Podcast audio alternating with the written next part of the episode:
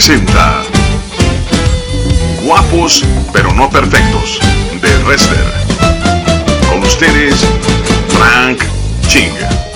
¿Qué tal amigos de Guadalajara, Jalisco? Les habla su amigo Frank Ching en una emisión más de Guapos pero no perfectos. Y me da mucha alegría estar con ustedes. Sé que hasta el momento muchos estamos todavía resguardándonos en casa, otros todavía podemos salir, pero la realidad es que la mayoría estamos trabajando desde casa.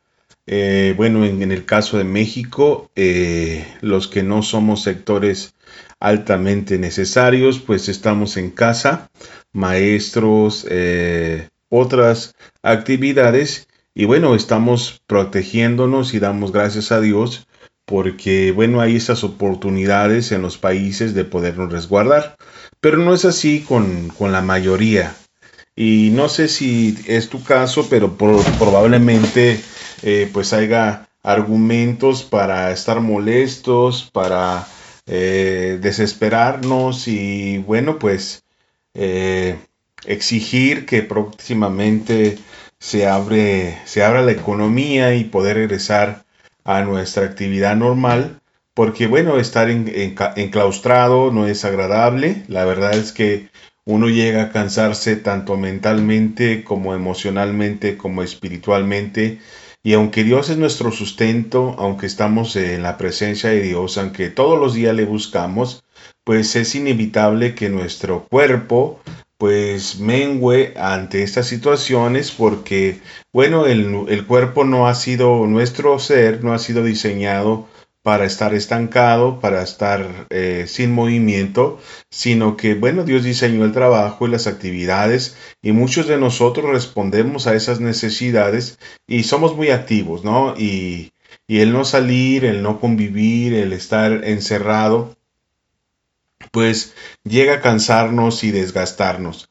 Pero qué bueno que nos tenemos estas oportunidades para contemplar que efectivamente, como lo platicábamos la vez pasada, pues somos muy bendecidos y tenemos un lugar donde vivir, tenemos alimento que comer, que tal vez no sea lo que querramos, pero finalmente es alimento y, hay quienes no tienen alimento, hay quienes deben de salir a buscar su sustento, hay quienes eh, no tienen las mismas oportunidades que, que nosotros tenemos y por esas razones y otras tantas hay que estar agradecidos con Dios y sus bondades.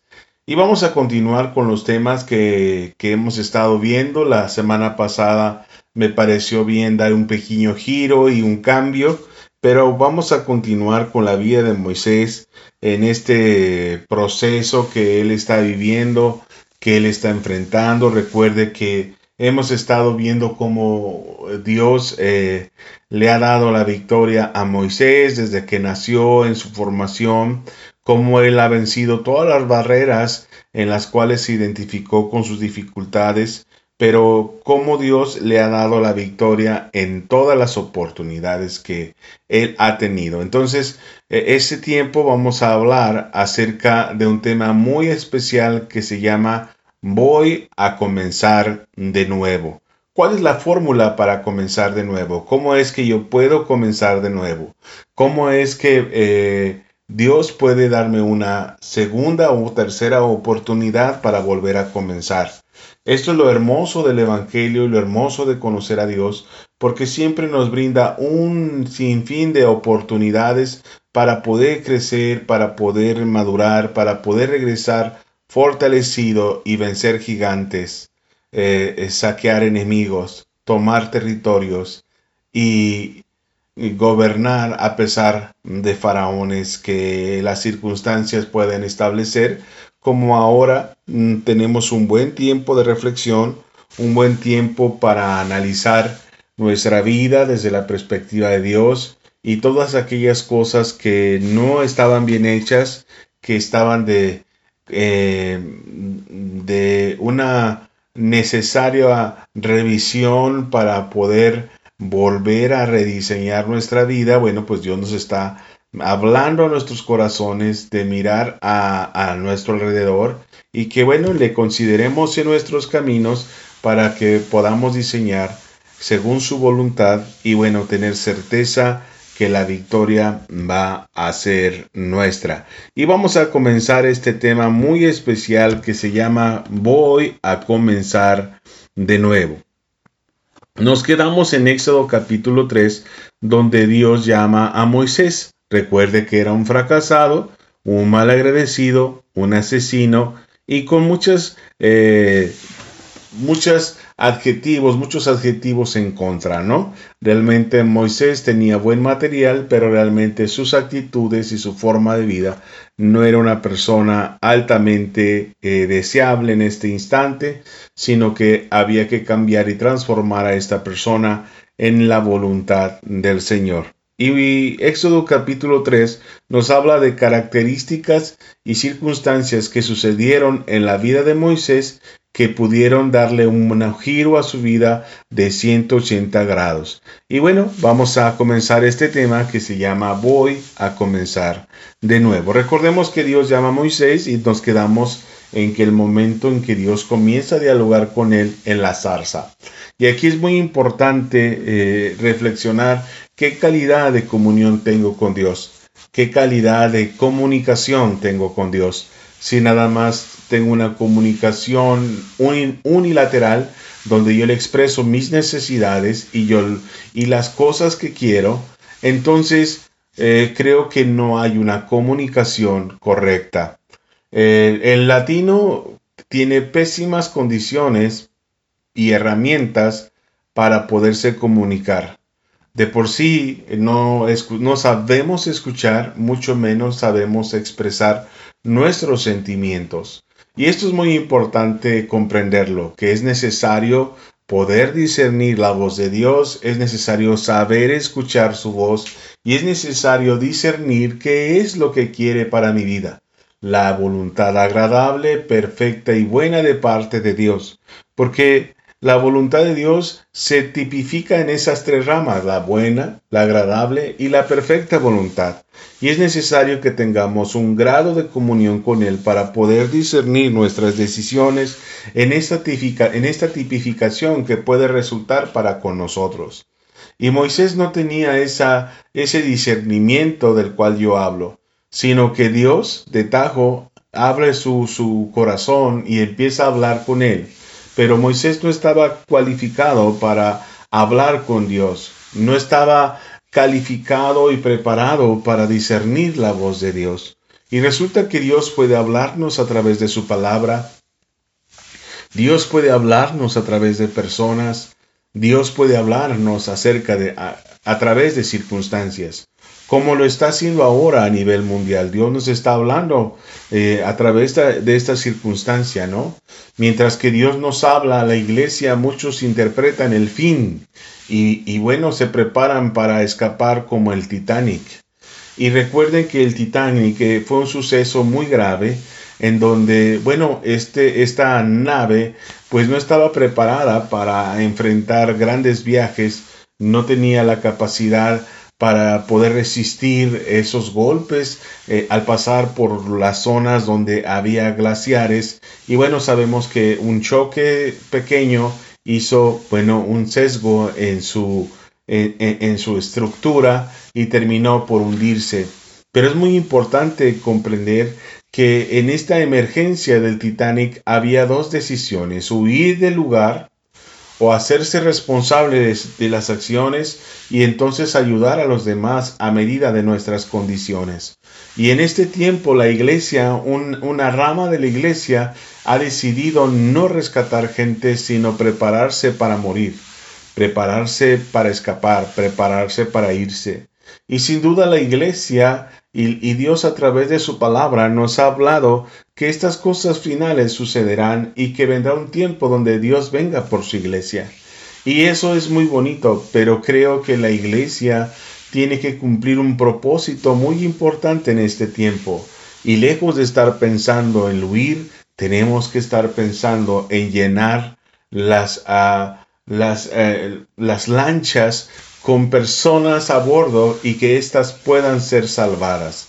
Por eso es muy importante este tema que se llama Voy a comenzar de nuevo, porque no piensa en, en, en escapar, sino que piensa en rescatar. Por eso es muy importante que a través de la palabra, que a través de la visión que Dios ahora nos esté dando, nuestra postura siempre en cualquier circunstancia no es huir, no es escapar, sino más bien reconocer los errores y conocer el papel que estoy a punto de vivir o debo de vivir según la voluntad de Dios en el escenario en el cual yo me encuentro.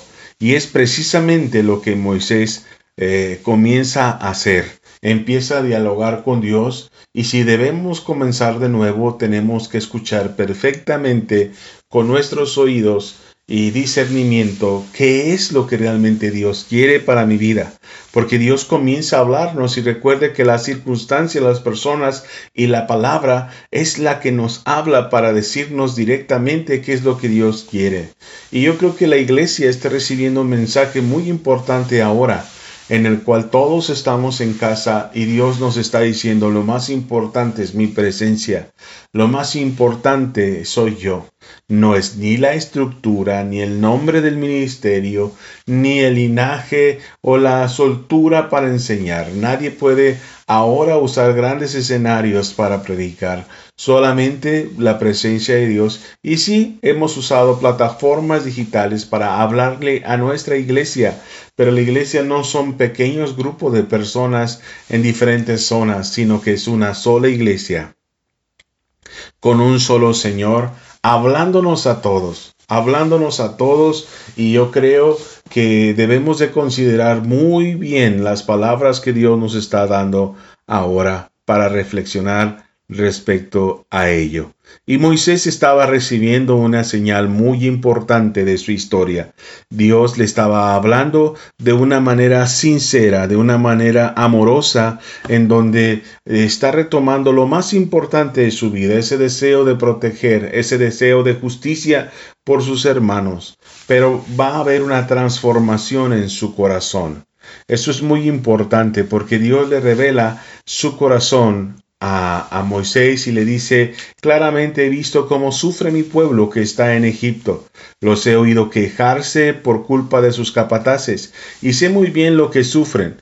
Por eso he bajado para salvarlos del poder de los egipcios. Voy a sacarlos de ese país y, a llevarlos a una tierra grande y buena, donde la leche y la miel corren como el agua. Es el país donde viven los cananeos, los hititas, los amorreos, los fereceos, los hebeos y los jebuseos. Mira, he escuchado las quejas de los israelitas y he visto también que los egipcios los maltratan mucho. Por lo tanto, ponte en camino, te voy a enviar ante el faraón para que saques de Egipto a mi pueblo, a los israelitas. Y entonces se le brinda la oportunidad a Moisés de volver a comenzar. Pero en ese proceso que todos vivimos para volver a comenzar, en este proceso que Dios siempre nos brinda a todos para volver a comenzar, existen obstáculos que nuestra carne, que el enemigo pone para que esto no se suceda. Y entonces Moisés empieza a cuestionar a Dios y le dice, ¿y quién soy yo para presentarme ante el faraón y sacar de Egipto a los israelitas? ¿Cómo puedo borrar mi pasado? ¿Cómo puedo quitar lo que ya hice? ¿Cómo puedo quitar mi delito? ¿Cómo puedo olvidar esa familia que le hice daño? Y entonces Dios que es soberano nos ha de recordar que nuestro pasado, si en efecto está en la mente de algunas personas, es importante quitarlo de nuestra mente, de nuestro corazón y de nuestra alma. De tal manera que si dañamos hay que pedir perdón y restituir. De tal manera que si no perdonan, entonces tienen que digerir ese pasado, pero tenemos que escuchar más a la voluntad de Dios. Y no significa que seamos soberbios y, nos, y no nos importe sus sentimientos, sino que hagamos lo que de veras debemos de hacer. Tenemos que entender que el proceso de sanidad es exactamente lo que acabo de decir. Es un proceso. Y muchas personas piensan que basta pedir perdón para que se restaure la relación. Y esto no es cierto. Basta pedir perdón para sanar nuestro corazón y estar eh, eh, correctamente eh, saldada nuestra cuenta delante de Dios. Pero Pero la realidad es que los seres humanos y las acciones que hicimos siguen golpeando y lastimando a otras personas, y ellas nos deben de perdonar. Pero nosotros tenemos que hacer lo propio y hay que pedir perdón. Y el proceso de que nos perdonen puede ser un milagro inmediato, pero también es importante que conozcamos que ese proceso tiene que ir acompañado de un arrepentimiento genuino y que yo no les voy a volver a hacer mal y que yo no voy a lastimar su vida y que yo ya no voy a tomar el punto para que ellos no se vean agredidos. De tal manera que si está en mi mano ayudarles, les podré ayudar, les podré bendecir, les podré dar buenas dádivas de parte mía porque ya no hay ese esta persona que yo era antes, sino que Cristo me ha transformado. Entonces es muy importante conocer que hay procesos, pero también hay que entender que hay un proceso dentro de nosotros que debemos de vivir y ese proceso de perdonarnos. Y Moisés tenía muy clavado en el corazón ese asesinato que había realizado, pero también tenía muy metido en la mente las frases que le habían dado sus hermanos. ¿Quién eres tú para ser juez entre nosotros? Y esa, y esa frase la utilizó el enemigo para clavarla como una daga en su mente y una daga en su corazón para hacerle daño, para lastimarlo, para destruirlo, para detenerlo. Porque esto es muy importante. Nuestro pasado se puede convertir en una gran piedra, en una gran piedra atada a nuestro cuello que no nos permita levantarnos. Que aprendamos a aceptar la, la maldad de otros sobre nosotros, las malas acciones sobre nosotros, porque nosotros pensamos que nos lo merecemos, pero Dios es infinitamente bueno para perdonarnos. Y si Dios nos perdonó, entonces no podemos cargar la losa pesada sobre nuestra, sobre nuestra vida de condenación y de señalamiento, sino que hay que aprender a vivir con soltura y libertad, porque Cristo murió para darnos la libertad y darnos el perdón. Y si hay ese proceso que, que no han podido eh, sanar contra nosotros, entonces nosotros no somos responsables de ello, sino que somos responsables de dar el testimonio correcto. Y esto es lo que sucedió en la vida de Moisés. Estaba atado al pasado tan fuerte que su carácter fue transformado. Y cuando nuestro carácter y nuestra vida está atado a, nuestras acciones del pasado, entonces nuestra forma de ser, nuestra personalidad y nuestra esencia es otra menos la que Dios quiere para con nosotros. Esto es muy importante porque Dios le contesta a Moisés y le dice, yo voy a estar contigo y esta es la señal que yo mismo te envío. Cuando haya sacado de Egipto a mi pueblo, todos ustedes me adorarán en este monte y le dan mayores informes. Pero Moisés no está contento con esa información y le dice, el problema es que si yo voy y les digo a los israelitas, mira cómo, cómo está ese pasado allí, el Dios de sus antepasados me ha enviado a ustedes y fíjate cómo se deslinda de ese linaje. El Dios de sus antepasados no es el Dios de sus antepasados, es su Dios. Me ha enviado a ustedes, ellos me van a preguntar cómo se llama y entonces qué les voy a decir. No podemos deslindarnos del linaje del que nosotros correspondemos. Y esto es muy importante saber que aunque haya buenas personas y haya personas que merezcan cosas buenas, también nosotros y también somos hijos. Y es muy importante saber que en este proceso Dios también nos ama y que también Dios tiene planes para nosotros, aunque humanamente no lo merezcamos. Y entonces nosotros no tenemos el derecho de descalificarnos, ni tenemos el derecho de irnos por otro lado, ni, ni tenemos el derecho de no identificarnos con Dios. Y si te fijaste, Moisés no estaba identificado con Dios, estaba identificado con su miedo, estaba identificado con su pasado. Y ese pasado y ese miedo era la identidad que él tenía, como hablábamos en sesiones anteriores. Y entonces Dios le dijo, yo soy tu Dios. Yo soy tu protector, yo soy tu pastor. Y le vuelve a decir, yo soy el que soy. Y dirás a los israelitas, yo soy, me ha enviado a ustedes. Además, Dios le dijo a Moisés y empieza a hablar de los planes específicos que Dios tenía para sus pueblos. Pero una vez más eh, el corazón de Moisés regresa y le dice, ellos no me van a creer ni tampoco me harán caso. Contestó Moisés, al contrario, me dirán, el Señor no se te ha parecido y empieza a dudar. Y entonces Dios empieza a trabajar con su corazón y le dice, ¿qué es lo que tienes en la mano? preguntó el Señor. Un bastón, contestó Moisés.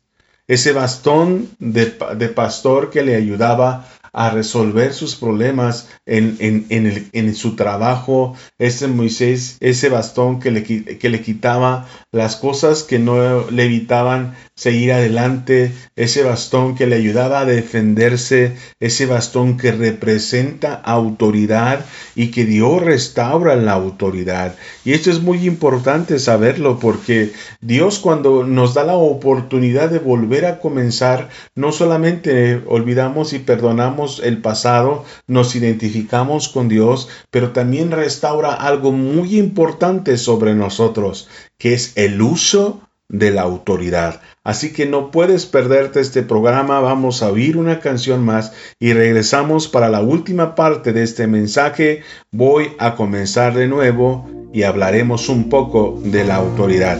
Ahorita regresamos.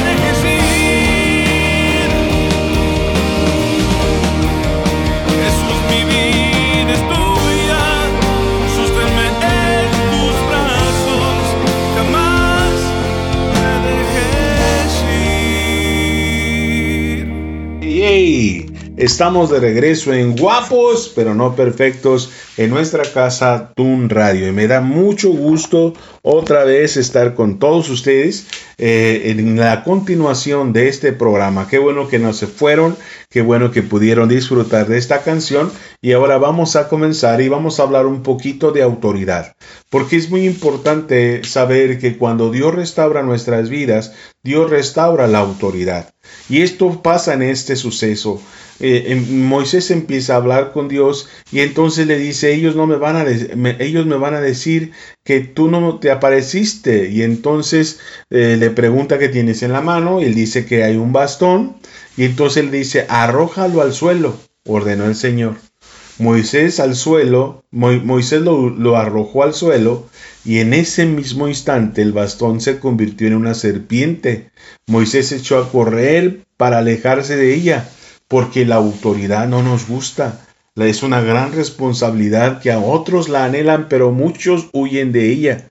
Y es uno de los problemas muy importantes de las familias hoy en día, que los hombres huyen de la autoridad. Y entonces ellas, ellos lo han concedido a las mujeres. Y ahora hay un espíritu feminista muy fuerte. Yo quisiera hacer un, un paréntesis en este proceso. No significa que la iglesia sea machista que Dios sea machista, que la Biblia sea machista, para nada. Dios le da una oportunidad de gobernar con Dios a la mujer, es coheredera del reino. También eh, habla y describe con el honor que se merece una mujer, el valor, la autoridad, el dominio, el, el, el costo de su voz, porque es valiosa. Esto es muy importante saber. Pero es muy importante también conocer que el hombre también tiene autoridad y es muy importante que aprenda a ser cabeza de su hogar y ser responsable en todas las áreas de su vida. Porque hoy los jóvenes no quieren responsabilidad. Tienen miedo de autoridad, tienen miedo de ejercer las cosas y eso evidencia que no están literalmente entregados a Dios. Y esto es lo que sucedió a Moisés. Moisés tenía miedo de esa serpiente que representa la autoridad, que representa la restauración de ese poder y esa voluntad de Dios sobre su vida. Y él oía y él huía, tenía miedo. Pero Dios le dice una, una instrucción muy, muy clara y le dice, extiende la mano y agárrala por la cola. Si nosotros tenemos sentido común, una serpiente nunca se toma por la cola porque si tomas la cola de la serpiente, la cabeza te va a morder. Pero esto es, representa la autoridad, porque con esa autoridad toma la serpiente, vence a la serpiente y desde el punto más eh, fuerte eh, se vence y representa la autoridad. Y entonces es muy importante saber que cuando Dios va a empezar a restaurar nuestra vida, lo primero que debemos practicar, lo primero que tenemos que tener en cuenta es que Dios va a restaurar nuestra autoridad. Muchas veces como maridos, como hermanos, como familiares, como empresarios, como como estudiantes, las cosas se han perdido de control, se han salido fuera de control y no sabemos por dónde comenzar y necesitamos autoridad para comenzar y regresar de nuevo para restaurar las cosas. Es necesario que la autoridad sea investida en mí por el poder de Dios como hijos de Dios, que nos ha dado la autoridad para ser llamados de esta manera, para tener autoridad sobre las cosas espirituales, para tener autoridad, para ir al corazón y la presencia de Dios, para, ir para tener autoridad espiritual en la oración, para cambiar las cosas según la voluntad perfecta de nuestro Dios. Y no solamente quedó ahí la cosa, sino también Dios le dice eh, en, su corazón, eh, muy importante lo que, lo que sigue, dice, eh, esto es para que crean que se te ha parecido el Señor, Dios de tus antepasados y le ubica de tus antepasados, Dios de Abraham, de Isaac y de Jacob. Yo soy tu Dios, dijo el Señor, y ahora mete tu mano en el pecho. Y aquí es muy importante su corazón. Moisés metió su mano en el pecho y al sacarla vio que estaba enferma de lepra y blanca como la nieve. Entonces Dios le dijo, vuelve a meter tu mano en el pecho, y Moisés lo hizo así, al sacar la mano de nuevo ya estaba sana como todo su cuerpo. Porque Dios quiere llevarnos a un nivel de fe. Y para entrar en ese nivel de fe debemos saber que Dios nos va a respaldar en todo lo que tenga que ver con orden, en todo lo que tenga que ver con su voluntad, en todo lo que tenga que ver con lo que Él ha señalado, lo que Él ha pedido y lo que Él ha escrito. Y que si nosotros le obedecemos, desde luego que todas las cosas vendrán por añadidura, desde luego que Dios tendrá su favor sobre nosotros y todas sus promesas serán cumplidas sobre nuestra vida. Pero es importante nosotros crecer y, y vivir y creer que realmente Dios puede hacer cosas maravillosas, porque desde luego que vamos a enfrentar gigantes, entraremos en la batalla y lo primero que Satanás dirá es que no es posible que se pueda cambiar el mundo. Pero todos aquellos que se han identificado con Cristo, entonces pueden saber y pueden firmar y pueden aseverar que Cristo efectivamente cambia las circunstancias. Y entonces dice, luego el Señor le dijo, si con la primer señal no te creen ni te hacen caso, entonces te creerán con la segunda. Pero si no te creen y ni te hacen caso en ninguna de estas dos señales, saca agua del río y derrámala sobre él. En cuanto el agua que saques del río caiga al suelo, se convertirá en sangre. Porque el nivel siguiente de esta restauración es la sangre de Cristo porque Dios nos ha vestido con esa sangre que nos cubre, que nos protege, que nos anima, que nos alienta, que nos abre paso para seguir adelante en esta perfecta voluntad de Dios. Pero esto es importante lo que sigue, su mente no estaba entrenada y no estaba renovada en la palabra, porque dice, ay Señor, respondió Moisés, yo no tengo facilidad de palabra y esto no es solo de ayer ni de ahora que estás hablando con este siervo tuyo, sino de tiempo atrás Siempre que hablo se me traba la lengua, porque tenía sus defectos humanos. Y los defectos humanos ante la presencia de Dios no cuentan. Eh, todos comenzamos en un inicio con muchos defectos personales, con muchos defectos en el cuerpo, pero a medida que crecemos, a medida que obedecemos, a medida que lo seguimos, estos defectos pasan a segundo plano porque no hay más fuerte, no hay cosa más fuerte que un hombre visionario y que esa visión corresponda a una ordenanza de la voluntad de Dios. No importa la calidad de cómo lo hagamos o lo digamos, no significa que seamos mediocres. El comienzo es el regreso del propósito a un lado de nuestras dificultades porque cuando regresemos entonces el Espíritu de Dios nos ayudará a restaurar las cosas. Entonces, pero continuando con la historia, dice, Moisés insistió, ay Señor, eh, por favor envía a alguna otra persona, pero Dios es bueno. Entonces el Señor se enojó a Moisés y le dijo, pues ahí está tu hermano Aarón, las amistades. Cuando necesitamos comenzar de nuevo es muy importante nuestras amistades.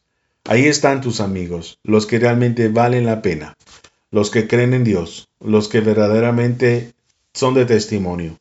Y donde ellos están y nosotros nos encontramos, encontraremos el respaldo de oración y de amistad, de oración y de consejo que necesitamos.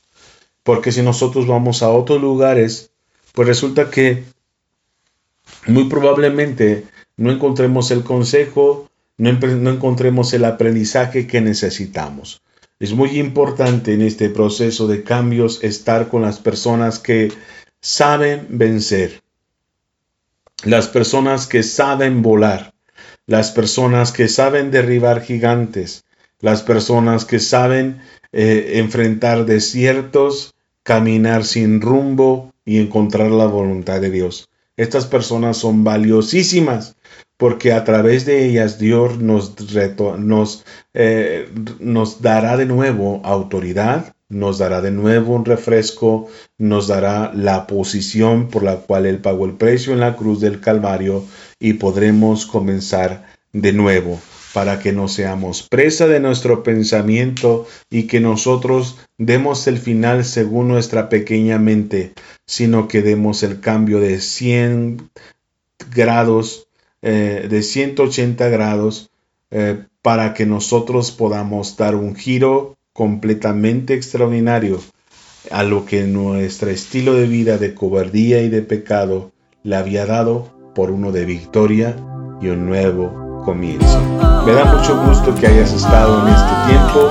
Espero que haya sido de bendición. Mándame un mensaje, escucha los podcasts y sigue con nosotros en un Radio. Hasta la próxima. Que Dios te bendiga.